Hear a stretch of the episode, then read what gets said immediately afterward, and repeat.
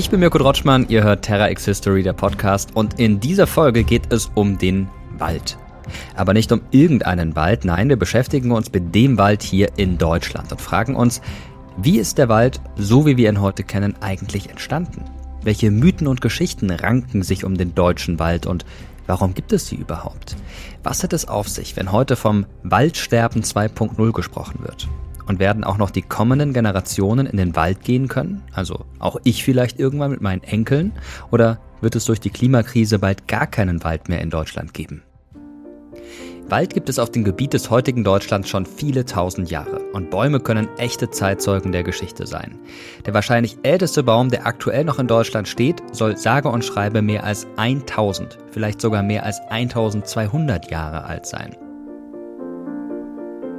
Es handelt sich um eine Sommerlinde, die schon in Schenklengsfeld bei Bad Hersfeld stand, als die Region noch zu Ostfranken gehörte. Sie hat dann die Gründung und den Untergang des Heiligen Römischen Reiches miterlebt. Sie wuchs weiter im Deutschen Kaiserreich und später in Nazi-Deutschland. Und heute wird sie auf dem Marktplatz in Schenklengsfeld mit einer Mauer und einem Gerüst geschützt. Es gibt aber nicht nur den ältesten Baum, sondern natürlich auch den höchsten Baum Deutschlands. Und der, oder besser die, heißt Waldtraut von Mühlwald. Sie ist 67 Meter hoch, 109 Jahre alt, eine Douglasie und steht im Wald in Freiburg. Diese Baumart gehört hier eigentlich gar nicht hin, sondern stammt ursprünglich aus Nordamerika. Wie Waltraud nach Deutschland kam, auch darüber sprechen wir später in diesem Podcast. In Deutschland gibt es rund 11,4 Millionen Hektar Wald. Das ist in etwa die Fläche von Bayern und Baden-Württemberg zusammengenommen. Stellt euch das mal vor der gesamte Süden der Republik ein einziger Wald. Wahrscheinlich habt ihr genauso wie ich jetzt direkt Fichten oder Kiefern vor Augen. Nadelbäume nehmen tatsächlich mehr als die Hälfte der gesamten Waldfläche in Deutschland ein. Bei den Laubbäumen sind vor allem Buchen und Eichen am häufigsten. Sie machen in deutschen Wäldern ungefähr 25 Prozent aus. Diesen Wald zu schützen, das ist uns hier in Deutschland besonders wichtig.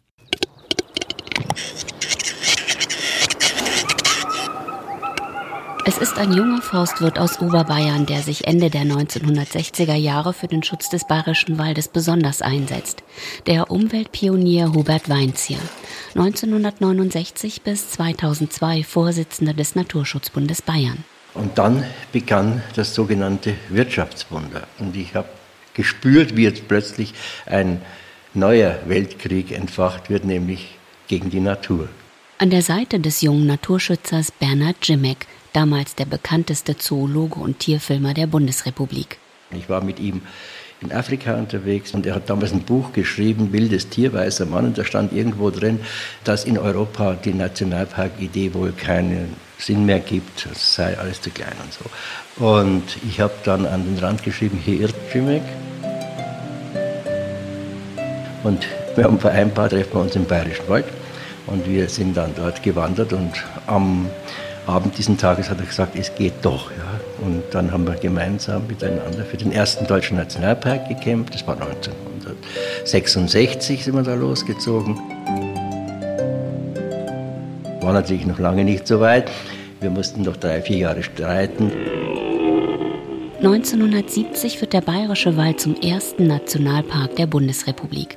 Ein Wald auf mehr als 240 Quadratkilometern zusammen mit dem Nationalpark Šumava im angrenzenden Tschechien das größte zusammenhängende Waldschutzgebiet Europas. Es gibt sogar eine wissenschaftliche Theorie, die besagt, dass sich Menschen wegen ihrer Evolution zur Natur und deshalb eben auch zum Wald hingezogen fühlen. Menschen hätten daran eine intuitive Bindung. Der Soziologe Edward Osborne Wilson hat diese Theorie in den 1980er Jahren entwickelt. Danach fühlen sich Menschen besser, wenn sie aus dem Fenster schauen und in die Natur, etwa den Wald blicken. Aber woher kommt eigentlich unsere große Liebe zum Wald? Da müssten wir sehr weit in die Geschichte zurückgehen, als nur ein Teil des sogenannten Germaniens zum römischen Reich gehörte und Kaiser Augustus auch noch Norddeutschland besetzen wollte. Das Gebirge war voller Schluchten und Unebenheiten, und die Bäume standen so dicht und waren so übergroß, dass die Römer, auch schon ehe die Feinde über sie herfielen, sich wo nötig abmühten, die Bäume zu fällen, Wege zu bahnen und Dämme zu bauen. Wir schreiben das Jahr 9 nach Christus. Aber erst rund 200 Jahre später wird der römische Historiker Cassius Dio von einer Schlacht berichten, die in die Geschichte eingegangen ist als die Varusschlacht. Und wenn dazu noch Regen und Sturm kam, zerstreuten sie sich noch weiter.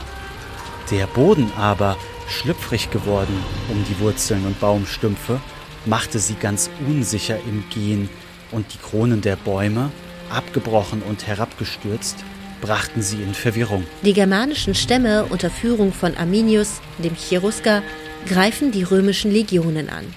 Diese werden von Publius Quinctilius Varus angeführt. Die Stammeskrieger hocken im dichten, dunklen Wald und warten auf ihre Gelegenheit zum Angriff.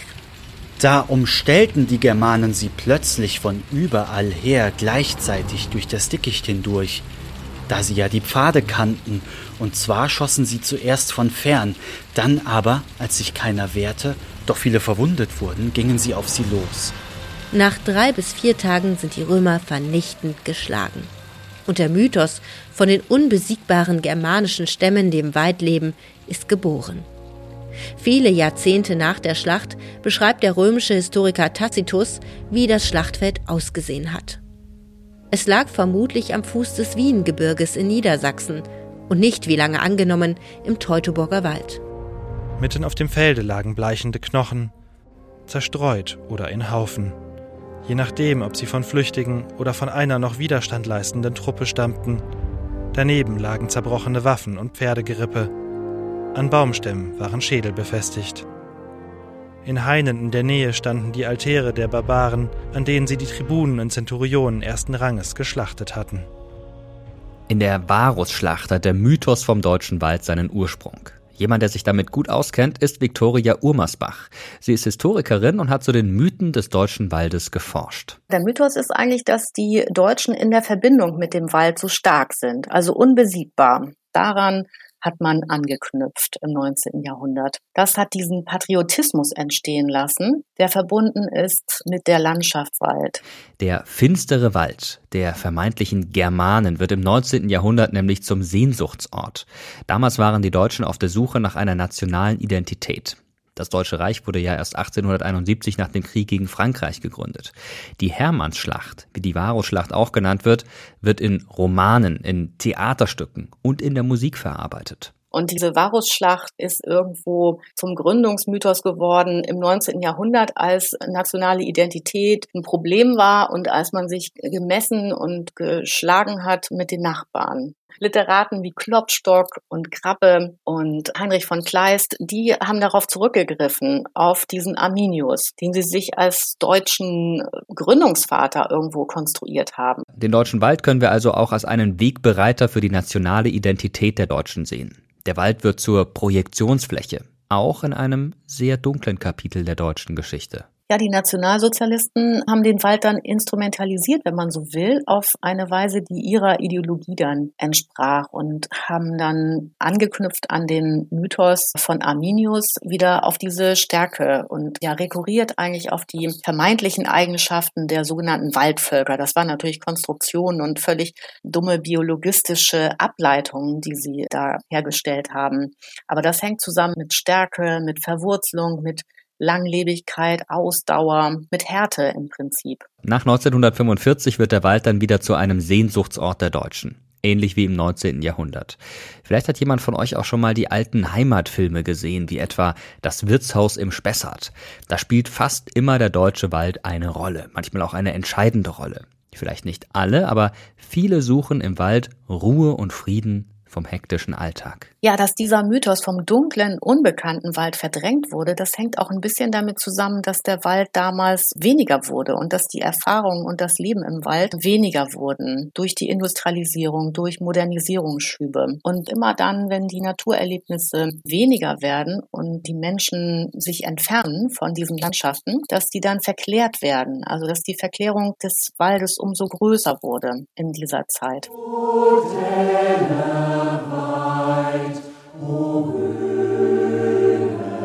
Der Wald ist aber nicht nur ein mythischer Ort, der in Gedichten und Erzählungen seit Jahrhunderten von den Menschen gefürchtet, aber auch verehrt und romantisiert wird, sondern auch ein Ort von politischer Tragweite.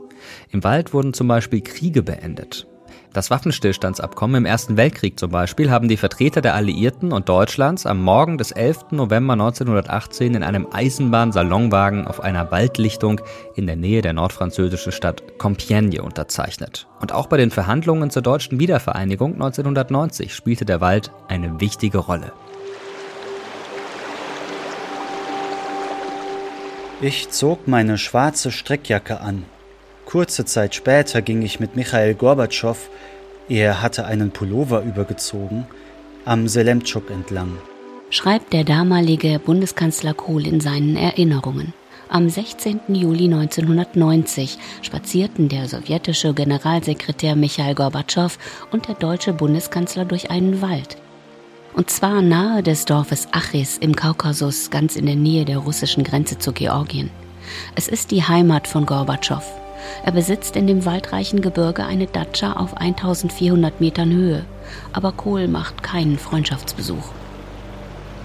Die Stimmung ist gut. Hier mitten im Wald werden die Weichen für die Zukunft Deutschlands gestellt. Streitpunkt ist die Frage der NATO-Mitgliedschaft des wiedervereinigten Deutschlands. Selten hatte ich Michael Gorbatschow in einer so gelösten Stimmung erlebt. Wir machten Rast an einer aus Baumstämmen bestehenden Sitzgruppe. Zwischen ihnen ein zurechtgesägter Baumstamm als Tisch. Hinter den beiden stehen unter anderem Bundesfinanzminister Theo Weigel, Bundesaußenminister Hans-Dietrich Genscher und Raisa Gorbatschowa, die Frau von Gorbatschow. Kohl und Gorbatschow lachen und wirken entspannt. Von den Eindrücken des ehemaligen Bundeskanzlers bei seinem Treffen mit Gorbatschow im Wald erfahren wir nur durch Helmut Kohls Autobiografie. Erst bei einer Pressekonferenz wendet er sich dann persönlich an die Menschen in Ost und West. Ich habe heute Abend an alle Deutschen eine einzige Botschaft zu übermitteln. Generalsekretär Gorbatschow und ich stimmen darin überein, dass es das alleinige Recht des deutschen Volkes ist, die Entscheidung zu treffen, ob es in einem Staat zusammenleben will. Das Ergebnis dieser Verhandlungen war für den Weg hin zu einem vereinigten, souveränen Deutschland unheimlich wichtig. Gorbatschow stimmte zu, dass das vereinte Deutschland selbst darüber entscheiden dürfe, welchem Bündnis es angehören möchte. Das war ein wichtiger Schritt, weil die Sowjetunion sich erst vehement gegen den Verbleib Deutschlands in der NATO gewehrt hat.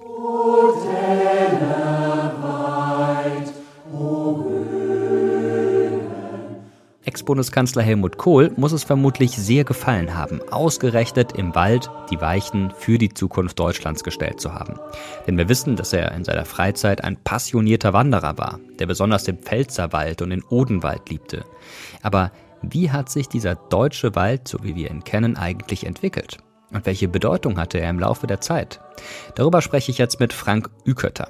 Frank ist Umwelthistoriker und Professor an der Universität von Birmingham. Frank, schön, dass du da bist. Herzlich willkommen. Gerne. Frank, die Deutschen und der Wald, ist das eine Liebesgeschichte? Es ist eine Geschichte, die sich sicherlich darum dreht, dass wir sehr viel Wald haben und dass er sozusagen von den Ökosystemen, die wir haben, vielleicht das jene ist, was uns am meisten berührt. Wenn man mal vergleicht mit was Wiesen oder Moore auslösen, dann ist der Wald schon ein besonderes Medium.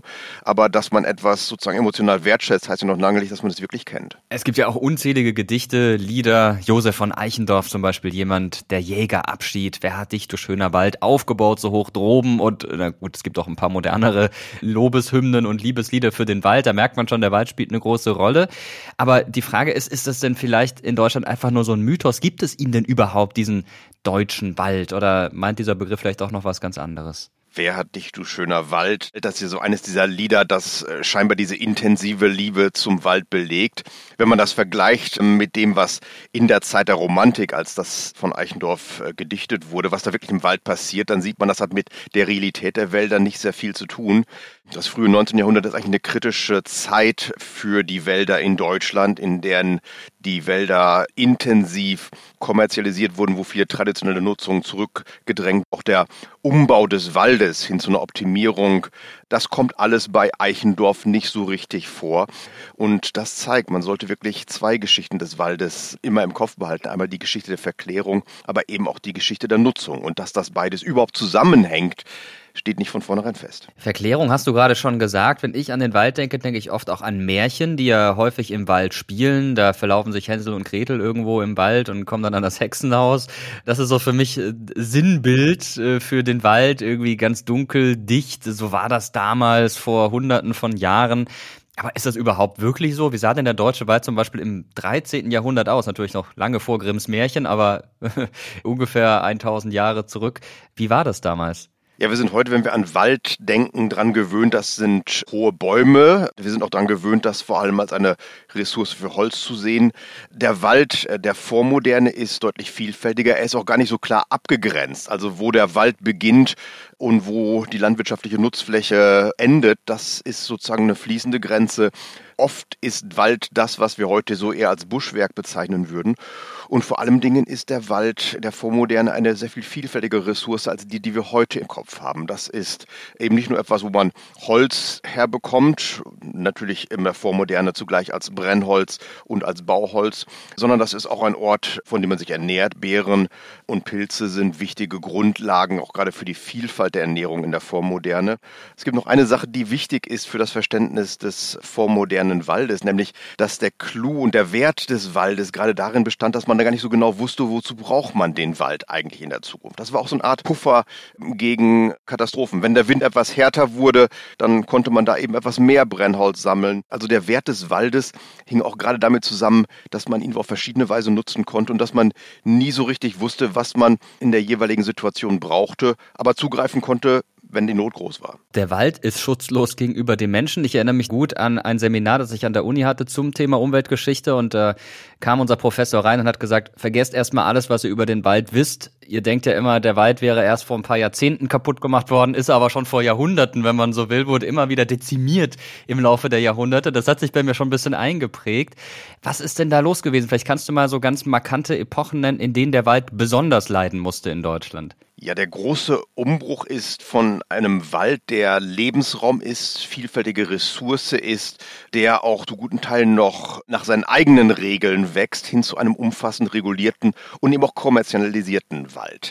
Der Pionier ist in dieser Hinsicht der Bergbau. Bergbau in der vormodernen Gesellschaft ist an seiner ökonomischen Bedeutung eigentlich kaum zu überschätzen. Und deswegen beginnt in allen Regionen, in denen Bergbau betrieben wird, ob das jetzt für Silbererz ist oder ob das Salzbergbau ist, da beginnt die systematische Nutzung und auch noch Verplanung der Waldressourcen, wo man also genau schaut, wie viel Brennholz kann man aus den umliegenden Wäldern beziehen, wann kann man sozusagen am besten welchen Wald abholzen und natürlich auch, wie sich das für die Zukunft entwickelt. Und damit entwickelt sich zum ersten Mal so ein systematischer Zugriff auf die Wälder. Überhaupt sozusagen das, was uns heute ja selbstverständlich erscheint, dass wir sozusagen wissen, wo wie viel Holz im Wald lagert. Dieser Prozess beginnt in den Bergbauregionen und damit beginnt auch eine Verengung, dass der Wald als eine vielfältige Ressource, als Lebensraum reduziert wird auf ein Reservoir von Brennmaterialien. Da sind wir auch schon beim Thema moderne Forstwirtschaft, bei der ja genau geschaut wird, wie ist der Bestand, wie kann man den Bestand verändern, wie sollte man ihn vielleicht verändern. Seit wann sprechen wir denn überhaupt von moderner Forstwirtschaft? Die moderne Forstwirtschaft kommt so um 1800 raus von einer Spezialdisziplin, die sozusagen die besonderen Bedürfnisse von Bergbauregionen bedient, zu einem allgemeinen Projekt. Und das ist eigentlich eines der großen Projekte der Etablierung des Staates, wie wir ihn heute kennen. Also der Staat, der eine Macht hat, nicht nur im Umkreis von den äh, Fürstenhöfen, sondern tatsächlich auf der gesamten Fläche das Leben, die Wirtschaftsweisen kontrolliert und reglementiert. Das ist sozusagen ein Projekt, das um 1800 an Dynamik gewinnt mit der systematischen Erfassung, mit der Rationalisierung. Das ist sozusagen so ein Schlüsselbegriff äh, jener Zeit. Da atmet das sozusagen den Geist der Aufklärung, der umfassenden äh, Kartierung des Waldes, auch dem Versuch, den Wald mit Zahlen zu greifen. Das ist auch etwas, was uns heute selbstverständlich erscheint, dass wir den Zustand des Waldes in Zahlen greifen können, dass die Schweine sich in der Vormoderne ernährten, indem sie in den Wald getrieben wurden. Das war eine verbreitete Nutzung, die dann aber zurückgedrängt wurde von den Forstwissenschaftlern, die sagen, nur der Hochwald ist ein richtiger Wald und nur ein Wald, den man am Markt gegen Geld verkaufen kann, ist ein profitabler Wald. Du hast vorhin schon vom Bergbau gesprochen und dem Einfluss des Bergbaus auf den Zustand und den Bestand des Waldes. Jetzt muss man sagen, schon zu Beginn des 19. Jahrhunderts waren die Wälder in Deutschland in einem sehr schlechten Zustand. Es geistert da so eine Zahl durch die Bücher. Da heißt es, um 1800 hätte es nur 10 Prozent des heutigen Waldbestandes gegeben. Stimmt das denn? Man sollte sehr vorsichtig sein mit diesen Zahlenangaben, nur 10 Prozent um 1800. Das sind oft Zahlen, die erfunden wurden als Begründung für den staatlichen Zugriff, wo es oft auch so war, dass Wald, der nach damaligen Maßstäben als äh, Wald eben nicht galt, weil er kein Hochwald war. Also diese Zahlen sind eben auch Teil der Legitimierung des staatlichen Zugriffs. Man darf das nicht übersehen. Das ist ein ziemlich dramatischer Eingriff, den staatliche Autoritäten dort in das Leben der Menschen liefern. Dass Menschen, die traditionell ihr Brennholz einfach im Wald gesammelt haben, gezwungen werden sollten, das jetzt am Markt gegen Geld zu kaufen. So ein Projekt braucht eine gute Begründung. Diese Vision, der Wald verschwindet, ist das, was dieses Projekt legitimiert. Tatsächlich gibt es einen Nutzungsdruck auf den Wald, aber es deutet viel darauf, dass das vielleicht von einzelnen Bergbauregionen abgesehen um 1800 noch keine katastrophischen Dimensionen besaß. Es ist allerdings klar, der Ressourcenhunger der Industriemoderne war mit den deutschen Wäldern so nicht zu befriedigen. Und das ist sozusagen etwas, was diesen Zahlen wichtig ist. Da steckt schon so ein bisschen das Wachstumsdenken der Moderne drin, dass man eben nicht nur an die unmittelbaren Nutzungen denkt, sondern eben auch in die Zukunft reinprojiziert, was passiert, wenn die zukünftige Krise kommt. Also in gewisser Weise hat man die mögliche kommende Krise des Waldes hier mit diesen Horrorszenarien sozusagen in die eigene Gegenwart verlegt. Aber eben nicht nur, weil das eine Zukunftsprognose ist, sondern ganz konkret, weil man den Zugriff auf den Wald legitimieren musste. Das heißt also, man hatte damals schon ein Bewusstsein dafür entwickelt, dass es wichtig ist, den Wald zu erhalten. Das war ein Bewusstsein, das von den großen Holznutzern, von den Bergwerken gepflegt wurde und eben von den staatlichen Autoritäten. Man muss sich vorstellen, das ist ein Großprojekt der sozialen Disziplinierung. Die Alltagsroutinen einer überwiegend ländlichen Bevölkerung werden umgestrickt. Vom einfachen Sammeln des Holzes muss man hinkommen zum Kaufen des Holzes und all das, was sich über Generationen als selbstverständlich etabliert wird, abgeschafft und ersetzt durch eine Logik des Kapitalismus, wo jede Ressource für Geld erworben werden muss. Das ist ein Spiel mit Macht, das ist ein Spiel, mit dem sich der moderne Kapitalismus etabliert und eben auch staatliche Autorität etabliert. Ein Staat, nämlich der nationalsozialistische Staat, hat dann dafür gesorgt, dass der Wald ordentlich zerstört wurde, und zwar durch den Krieg, den die Nationalsozialisten vom Zaun gebrochen haben. Dieser Krieg, aber auch der Erste Weltkrieg, der ja in Deutschland zumindest teilweise auch stattgefunden hat, haben dem deutschen Wald stark zugesetzt. Wie sah es denn in dieser Zeit, sagen wir mal 1945, mit dem deutschen Wald aus? Man muss sich die beiden Weltkriege tatsächlich als Ressourcenkriege vorstellen, in denen der Zugriff auf Waldressourcen eine Brutalität, eine Intensität, auch eine Gedankenlosigkeit hatte, die man sich vorher nicht so recht vorstellen konnte. Das ist eigentlich etwas, was traditionelle Funktion des Waldes war, gewissermaßen die Sparbüchse für die schlechten Zeiten, aber ein mehrjähriger totaler Krieg, der auf der Mobilisierung von Ressourcen beruhte, das war dann doch eine ganz neue Qualität. Und deswegen wurde abgeholzt, es wurde wenig wieder aufgeforstet. Man betrieb Raubwirtschaft und das hatte Konsequenzen weit über die Zeit des Krieges hinaus. Ja, und dann auch nach dem Krieg, da gab es dann zum Beispiel die sogenannten Franzosenhiebe, da ging es um Reparationen. Wie hat sich der Wald dann weiterentwickelt? War der Wald erstmal mehrere Jahrzehnte lang in einem schlechten Zustand? Ja, die Franzosensiebe sind ganz charakteristisch. War ja auch so ein Weg, äh, sozusagen die Folgen des totalen Krieges, an denen man ja eine eigene Verantwortung mittrug, zu externalisieren, indem man sich nicht auf die Hiebe während des Krieges kaprizierte, sondern auf das, was die Besatzungsmächte in westlichen Zonen insbesondere die französischen Besatzungsmächte machten, nämlich im großen Stil abzuholzen, um die eigene Forstwirtschaft nach dem Zweiten Weltkrieg wieder etwas aufzurichten. Es gibt tatsächlich eine Intensivierung des Zugriffes auch in den folgenden Jahren, auch gewissermaßen als so eine Art Komplementärphänomen zum Wirtschaftswunder. Ich meine, das Wachstumsdenken trieft ja in dieser Zeit aus allen Poren der Gesellschaft. Das hat auch Folgen für den Wald. Es deutet einiges darauf hin, dass die Umwandlung, die Systematisierung und ja, die Ausrichtung auf ökonomischen Gewinn gerade in den Nachkriegszeiten nochmal eine große Dynamik bekam, dass im großen Stil Nadelbäume gepflanzt wurden, nicht weil sie ökologisch sinnvoll waren, sondern weil sie einfach schneller wuchsen und mehr Holzvolumen versprachen als andere Baumarten. Das sind dann oft die Nadelbäume, die dann später im Wald sterben und heute mit dem Klimawandel zu den Sorgenkindern der Forstwirtschaft werden. Das ist gewissermaßen der langfristige Preis für die damaligen Wirtschaftsformen. Wald hat ein langes Gedächtnis. Danke dir auf jeden Fall, Frank, für die interessanten Einblicke in die Geschichte des deutschen Waldes. Gerne, Mirko. Ja, Frank hat ja gerade schon erzählt, dass die intensive Nutzung des Holzes, zum Beispiel durch den Bergbau und andere Industrien, dazu führten, dass es im 18. und 19. Jahrhundert einen Mangel an Holz gab. Der Staat griff so stark ein wie nie zuvor und das hat Auswirkungen bis heute. Übrigens, es gibt Quellen, die belegen, dass die Menschen schon im 14. Jahrhundert im Nürnberger Reichswald systematisch Nadelbäume gesät haben. Die Waldsamen aus Nürnberg waren in ganz Europa bekannt. So richtig Fahrt nahm die Wiederbewaldung oder die Aufforstung, wie es in der Fachsprache heißt, aber im 18. und 19. Jahrhundert auf. Übrigens nicht ohne Protest aus der Bevölkerung. Es pflegen wohl die reichen Leute, auch Wald zu machen gern. Da pflanzen dann die Längen und breit die klug und weisen Herren in einer Reihe hin, gar künstlich Baum und Strauch, und meinen dann in ihrem Sinn, sie hätten's wirklich auch. Für die Schweinemast ist die Fichte ungeeignet. Ein Baum, der schnell wächst, viel Holz produziert, aber keine Früchte trägt. Es sind im 19. Jahrhundert vor allem die Bauern, die gegen die groß angelegten Aufforstungen protestieren. Gleichzeitig geht der Holzpreis durch die Decke. Siege, sage, Hottewage, Späne in das Feuer, das Holz ist teuer. Was kostet es denn? Nen dicken, dicken Taler plumps ins Wasser. Mitte des 19. Jahrhunderts ist die soziale Not in Deutschland groß. Im Winter 1843, 1844 sind für den pfälzischen Raum über 180.000 Forstdelikte dokumentiert. Die Menschen brauchen Holz zum Heizen und Kochen, aber ärmere Bevölkerungsschichten können es sich nicht mehr leisten, das Holz auf dem Markt zu kaufen. Wir haben die Forstwissenschaft, weil es uns an Holz fehlt. Wenn die Menschen Deutschland verließen, so würde dieses nach 100 Jahren ganz mit Holz bewachsen sein. In dieser Zeit hatte sich die moderne Forstwirtschaft in Deutschland schon etabliert. Ein Name ist dabei besonders wichtig, Heinrich Kotter. Er wird mit seinem Buch Anweisungen zum Waldbau, das er Anfang des 19. Jahrhunderts schreibt, weltberühmt und beeinflusst kommende Generationen. Kotters Ziel ist es, den Wald großflächig und nachhaltig wieder aufzubauen und gleichzeitig genug Holz für die Menschen zu produzieren.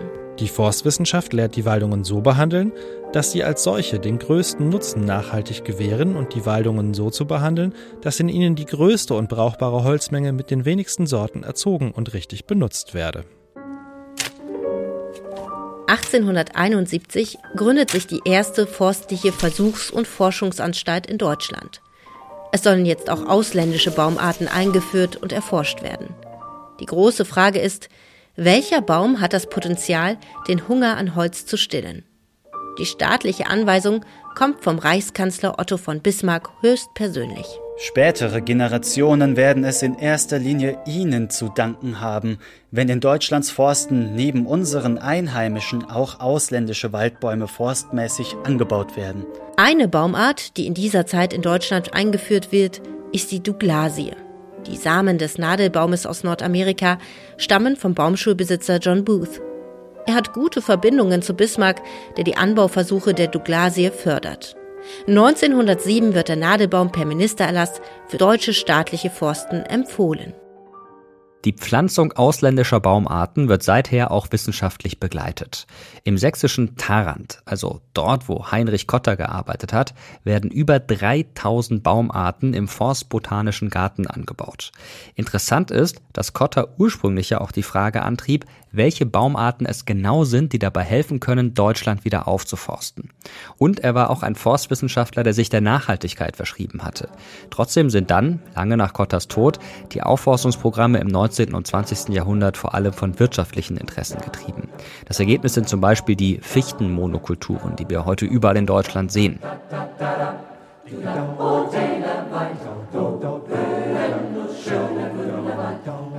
Und genau diese Fichten sind es, die heute in großem Maße absterben.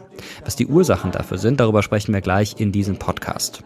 Der Brotbaum der Forstwirtschaft oder der Preußenbaum, wie die Fichte auch genannt wird, ist besonders anfällig gegenüber Trockenperioden, die mit der Klimakrise immer häufiger werden. Vielleicht wart ihr vor einiger Zeit mal im Harz oder habt Bilder davon gesehen. Da sind inzwischen ganze Berge waldlos. Das sieht richtig übel aus. Bis der Wald sich natürlich verjüngt, also standortgerechte Baumarten nachwachsen und ein neuer Wald entsteht, wird das noch Jahrzehnte dauern. In den 1980er Jahren hat man übrigens geglaubt, der deutsche Wald wäre im Jahr 2000 sowieso ausgerottet. Ja, der hörte richtig. Damals glaubten viele, die Apokalypse des Waldes hätte begonnen. Es war auf einmal die Rede von saurem Regen und vom Waldsterben. Massenhaft müssen Fichten und vor allem Tannen gefällt werden, weil sie todkrank sind. Folgen des sauren Regens. Schneller als bisher sollen tote Bäume gefällt werden, damit sie nicht zu Brutstätten des Borkenkäfers werden. In den 1980er Jahren gibt es fast kein anderes Thema in den Medien mehr. Der deutsche Wald ist, so scheint es, dem Untergang geweiht. Am Ausmaß des Waldsterbens kann heute nicht einmal mehr der ungläubige Thomas zweifeln. Allenfalls ein pathologischer Ignorant. Auch die Politik interessiert sich jetzt für die Rettung des kranken Waldes. Jede Menge Forschungsgelder fließen. 1984 wird ein erster Waldzustandsbericht erstellt. Danach gelten rund 60 Prozent der deutschen Fichten und Kiefern als geschädigt. Es ist eine Folge der zunehmenden Luftverschmutzung, die in den Nachkriegsjahren mit dem wirtschaftlichen Aufschwung besonders schlimm wird. Schwefeldioxide und Stickoxide gehen mit dem Regenwasser eine toxische Mischung ein. Der saure Regen wäscht die Nährstoffe im Boden aus. Die Bäume werden anfällig für Krankheiten, ihr Wurzelwerk wird zerstört, Sie sterben im schlimmsten Fall ab. Zwei von drei Fichten in Niedersachsen sind nach Angaben des Landwirtschaftsministeriums bereits krank. So sieht das aus, wenn der Wald stirbt. Kahle Baumkronen, tote Bäume. Aber saurer Regen ist kein neues Phänomen. Schon der Grieche Strabo beobachtet vor rund 2000 Jahren, dass Schwefeldioxid Schäden an Wäldern angerichtet hat. Damals berichtet er über Erzröstereien im Gebiet des heutigen Spanien. Seither wollen Forscher wissen, warum der Wald an manchen Stellen stirbt. Die sogenannte Rauchschadensforschung hat in der zweiten Hälfte des 19. Jahrhunderts ihren Höhepunkt. Denn mit der Industrialisierung nimmt auch die Luftverschmutzung zu. Im nahen Umkreis von Fabriken sterben die Wälder ab. 1872 weist der schottische Chemiker Robert Angus Smith den sauren Regen als erster nach und schon 1925 kämpft der Bund Naturschutz in Bayern gegen den Schwefeltod der Wälder, obwohl es längst Technologien gibt, um die schädlichen Rauchgase zu filtern. Im Nationalsozialismus sind rauchende Schlote dann, wie Rudi Holzberger in seinem Buch Das sogenannte Waldsterben 1994 schreibt, wichtiger als gesunde Wälder geht es doch um die Wehrhaftigkeit der deutschen Energieversorgung. Und nach dem Zweiten Weltkrieg geht es erst einmal darum, die deutsche Wirtschaft wieder aufzubauen. Doch schon bald sterben in vielen Industrieregionen wieder die Wälder. Willy Brandts Versprechen im Wahlkampf 1961 Der Himmel über dem Ruhrgebiet muss wieder blau werden. Versucht man durch höhere Schornsteine zu erreichen. Der saure Regen geht nun nicht mehr über deutschen Wäldern nieder. Jetzt beschweren sich die Skandinavier über säureverseuchte Seen und Wälder. 1981 spricht dann der Münchner Forstwissenschaftler Peter Schütt in Deutschland zum ersten Mal vom Waldsterben. Und zwar bei einer Pressefahrt in den Bayerischen Wald. Nun ist die Apokalypse greifbar, vor allem für die Medien. Ursachen dieser Krankheit Gift in Luft und Boden. Dieser Regen versauert auch den Boden und schädigt die Wurzeln. Der Baum verhungert und verdurstet. Das Waldsterben ist für die meisten Bundesländer zu einem der größten Umweltprobleme geworden. Die Reaktion der Politik, verleugnen und schönreden. Doch der sterbende deutsche Wald wird zum Synonym für die bedrohte Natur. Die Politik muss handeln. Das Emissionsschutzgesetz wird verschärft, Autos bekommen Katalysatoren, Industrieschornsteine moderne Filteranlagen. An Weihnachten 1991 dann endlich eine frohe Botschaft, zu lesen etwa in der Süddeutschen Zeitung. Noch stirbt der deutsche Wald nicht. Ja, noch nicht. Der deutsche Wald ist also vom sauren Regen nicht vernichtet worden, wie man noch in den 1980er Jahren befürchtet hat. Aber in Zukunft könnte es tatsächlich zu einem großflächigen Waldsterben kommen. Nach der Waldzustandserhebung von 2021 gelten inzwischen, Achtung, fast 80 Prozent der deutschen Bäume als geschädigt. Davon 35 Prozent sogar als stark geschädigt. Denn heute setzt der Klimawandel dem deutschen Wald gehörig zu. Zwei, die sich damit besonders gut auskennen, sind die beiden angehenden Forstwissenschaftler Jan Hüsing und Felix Saalmann aus Göttingen. Gemeinsam mit ihrem Kommilitonen Simon Delkeskamp haben sie Forst erklärt gegründet. Das ist ein Blog, eine Instagram-Seite, aber auch ein Podcast, in dem die drei regelmäßig informieren über alles, was es über Wald und Forst Interessantes zu wissen gibt. Und ich freue mich, dass Jan und Felix es heute hier bei uns sind. Hallo, schön, dass ihr da seid. Ja, danke. Moin. Danke, dass wir da sein dürfen. Moin. Gerade haben wir gehört, dass in den 1980er Jahren viele Menschen gedacht haben, der deutsche Wald würde sterben. Die haben geglaubt, es würde bald gar keinen Wald mehr in Deutschland geben. Jetzt schaue ich mich aktuell um und stelle fest, den deutschen Wald gibt's immer noch, oder? Also den gibt's immer noch und dem, dem ging's relativ gut bis vor ein paar Jahren. Mittlerweile sieht man aber leider die Klimawandelfolgen sehr extrem. Also von dem Waldsterben in den 80er Jahren ist mittlerweile nichts mehr zu sehen aber eben die Folgen des Klimawandels zeigen sich im deutschen Wald. Und äh, den deutschen Wald, den gibt es noch, aber der ist leider nicht mehr so richtig gesund. Jetzt wollen wir aber erstmal noch über die positiven Seiten des Waldes sprechen. Und da würde mich mal interessieren, was euch so sehr am Wald fasziniert und warum ihr denkt, dass auch für andere der Wald so faszinierend ist. Ja, ich meine, ich glaube, das können Leute auch immer gut nachvollziehen. Das ist einfach ein unglaublich toller und vielfältiger Ort. Also erstmal haben ja viele Leute auch persönlich irgendwie so einen Bezug und eine Geschichte zum Wald. Das geht meist irgendwie damit los, wo man als Kind gespielt hat. Bei uns beiden ist das so. Felix in irgendeiner Schlammgrube in Essen und ich halt auch so im Münsterland beziehungsweise im Sauerland. Und diese Kindheitserinnerungen sind da natürlich mit bei. Heute sehe ich das jetzt irgendwie mit dem Forststudium so ein bisschen differenzierter und weiß einfach, was das für ein unglaublich vielfältiges Ökosystem ist. Der Wald übernimmt ja Funktionen für uns als naja, soziale Funktionen, als Erholungsort natürlich, ökologische Funktionen, als Naturschutzraum, da leben Tiere, da leben Pflanzen, da leben Pilze und ganz viele andere Dinge passieren da. Und dann natürlich auch eine ökonomische Funktion, denn wir alle brauchen Holz, wir alle brauchen Papier und das kriegen wir natürlich aus dem Wald. Ihr sprecht vom Waldsterben 2.0. Da gibt es ja verschiedene Ursachen, zu wenig Regen, Trockenheit, der menschengemachte Klimawandel. Gibt es denn in der Geschichte Gründe, warum der deutsche Wald heute so anfällig ist? Wurden da in der Vergangenheit Fehler gemacht, die sich jetzt rächen? Ja, wenn man sich den Wald heute mal anschaut, dann sieht man ein Produkt von vor 80 Jahren. Also die Entscheidungen, die vor 80 Jahren getroffen sind, das sind jetzt die Wälder, die man heute sieht. Insbesondere die, wo der Borkenkäfer drin wütet. Und äh, wenn man sich die Zeit vor 70 oder 80 Jahren einmal anschaut, dann sind das vor allem die Folgen des Zweiten Weltkriegs. Also die Alliierten, die haben Reparationszahlungen gefordert und das konnte man eben in Geld nicht leisten. Und dann wurden halt eben Rohstoffe genommen und das war vor allem Holz. Da war der Bedarf sehr groß und ähm, diese Flächen, die wurden kahlgeschlagen, riesige Wälder wurden kahlgeschlagen und die mussten natürlich wieder aufgeforstet werden. Und das haben die Pflanzfrauen gemacht. Auf dem 50-Pfennig-Stück ist noch die Pflanzfrau mit der deutschen Eiche zu sehen. Äh, leider wurden nicht so viele Eichen gepflanzt, sondern also, eben Kiefer und Fichte. Ja, sonst hätten wir das Problem jetzt nämlich nicht, wenn da damals mehr Eichen gepflanzt worden wären. Genau, und diese Fichten und Kiefern, das hatte einen recht praktischen Grund. Also man brauchte einfach Bäume, die relativ schnell wachsen. Das tun diese beiden Nadelbaumarten sehr gut. Man brauchte vor allen Dingen Bauholz, also Holz, was für die bombardierten Städte wieder zum Aufbau genutzt werden konnten. Und man brauchte vor allen Dingen viele Bäume. Und wir haben bei den Kiefern und Fichten sehr viele junge Bäume gehabt, die man nutzen konnte, um diese Flächen aufzupflanzen. Und ähm, das sind eben die Wälder, die man heute sieht. Also man spricht da eben von Spannen von bis zu 100 oder 150 Jahren, die in der Forstwirtschaft relevant sind.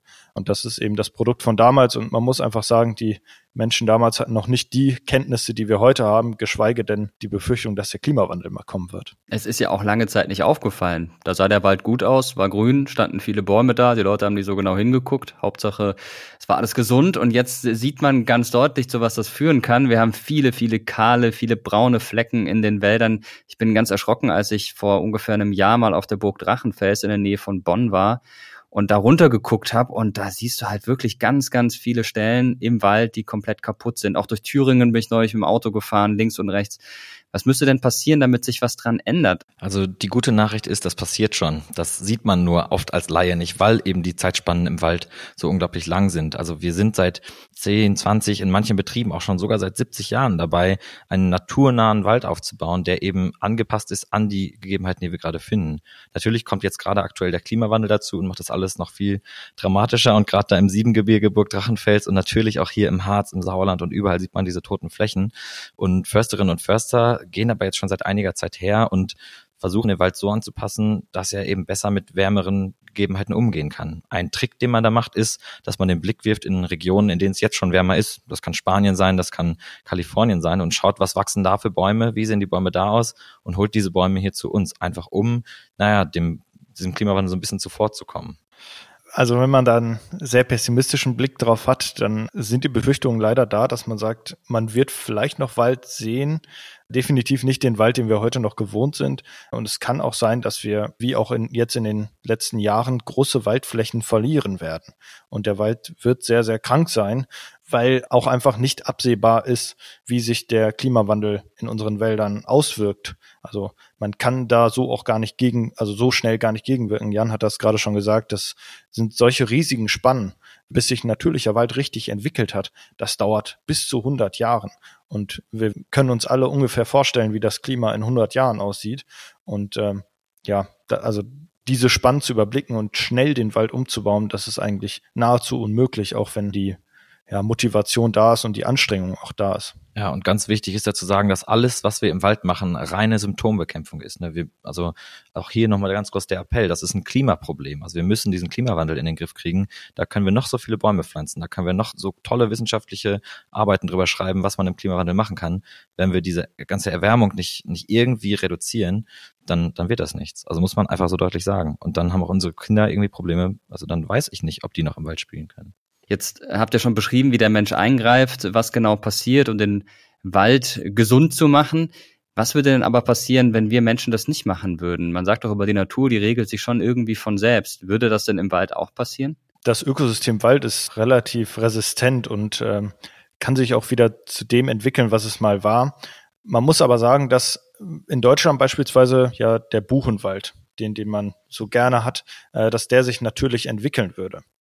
Tatsächlich sieht man aber momentan auch, dass selbst ein Buchenwald, der ja hier als natürliche Waldgesellschaft gesehen wird, dass die im Klimawandel auch Probleme haben wird. Also selbst wenn wir den Wald jetzt einfach laufen lassen würden, dass wir keine Bäume mehr fällen, dass wir kein Holz nutzen und so weiter, dass wir den wieder sich sehr natürlich entwickeln lassen, dass der trotzdem Probleme kriegen würde. Also das ist leider nicht die Lösung wenn man über diese Frage nachdenkt, muss man ganz klar sagen, dass wir als Menschen ganz, ganz viele Ansprüche an den Wald haben. Und natürlich können wir den sich selbst überlassen und da werden immer Dinge passieren und Prozesse passieren.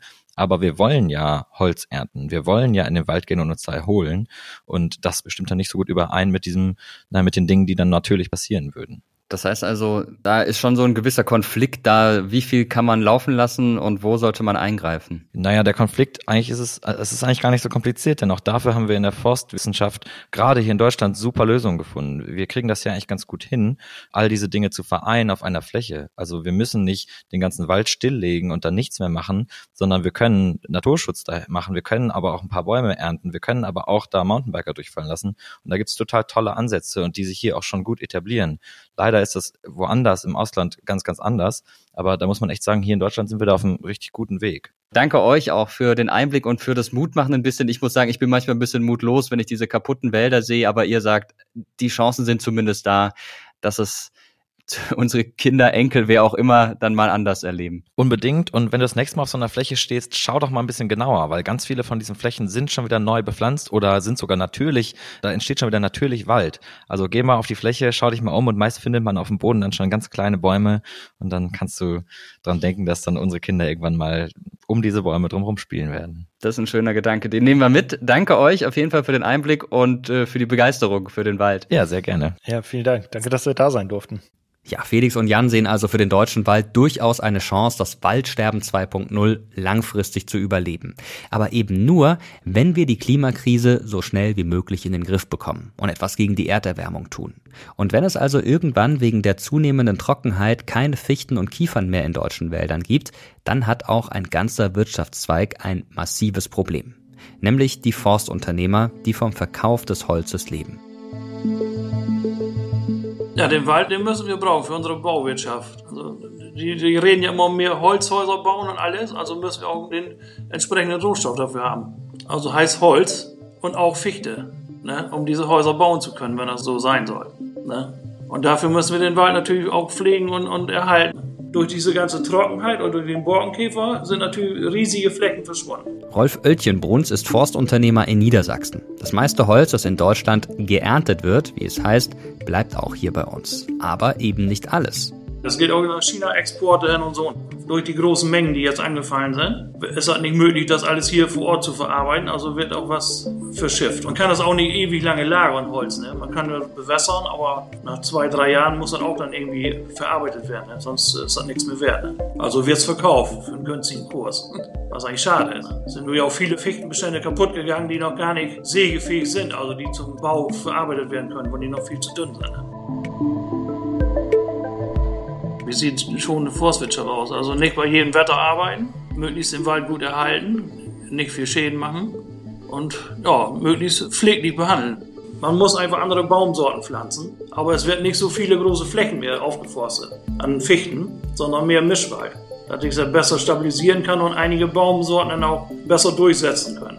Wenn da mal eine Baumsorte ausfällt, dann steht immer noch was da. Ne? Und wenn man nur Fichte hat, ja, sieht man ja jetzt, dann ist alles weg. Auch für Forstunternehmer wie Rolf ist die Situation im Moment nicht ganz einfach. Die Energiepreise steigen. Und damit muss auch das Holz teurer verkauft werden. Das liegt unter anderem daran, dass die Forstunternehmen viel mehr Geld als früher ausgeben müssen für den Betrieb ihrer Maschinen.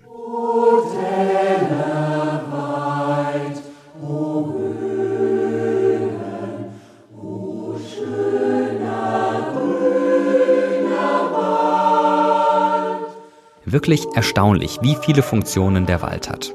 Und, darüber haben wir noch gar nicht gesprochen, Wald ist natürlich auch ein Erholungsort.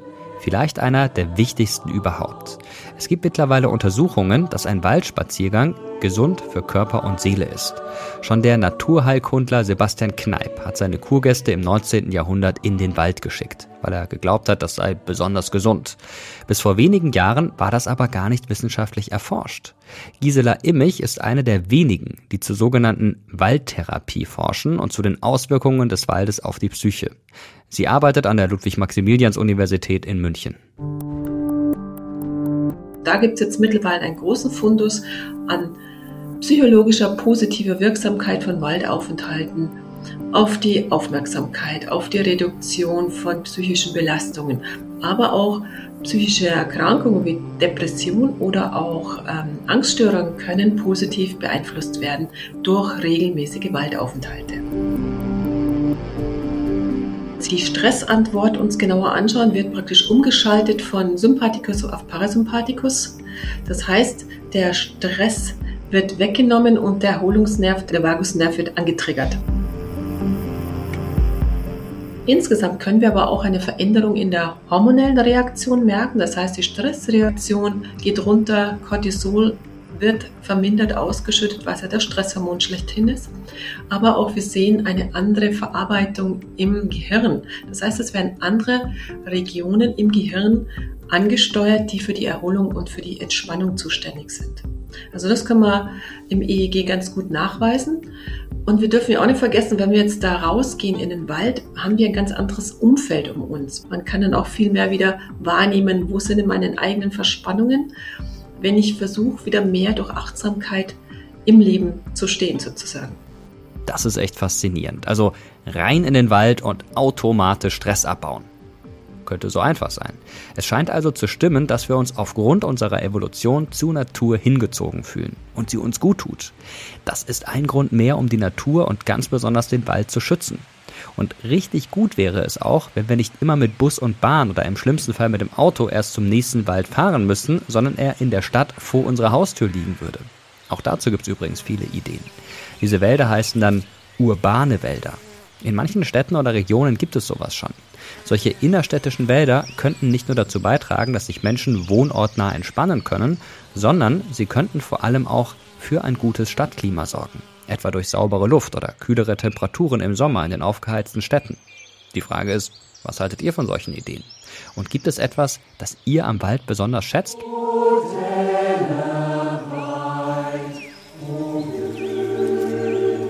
Schreibt uns gerne in die Kommentare oder zum Beispiel per Mail auf Mr. Wissen Geschichte Instagram oder auch im Community-Tab bei YouTube.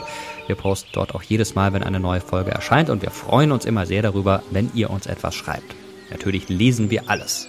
Ich bin Mirko Drotschmann und das war Terra X History, der Podcast, eine Produktion von Objektiv Media im Auftrag des ZDF. Die Redaktion hatten Janine Funke und Andrea Kahrt. Für die technische Umsetzung und Gestaltung verantwortlich ist Moritz Rastrup. Ich sag vielen Dank fürs Zuhören und bis zum nächsten Mal.